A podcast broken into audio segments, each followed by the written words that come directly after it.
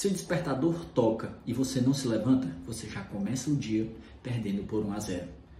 E quando finalmente você cria coragem de acordar, se você vai direto para o celular, pegar redes sociais, Instagram, YouTube, Twitter, você começa perdendo de 2 a 0.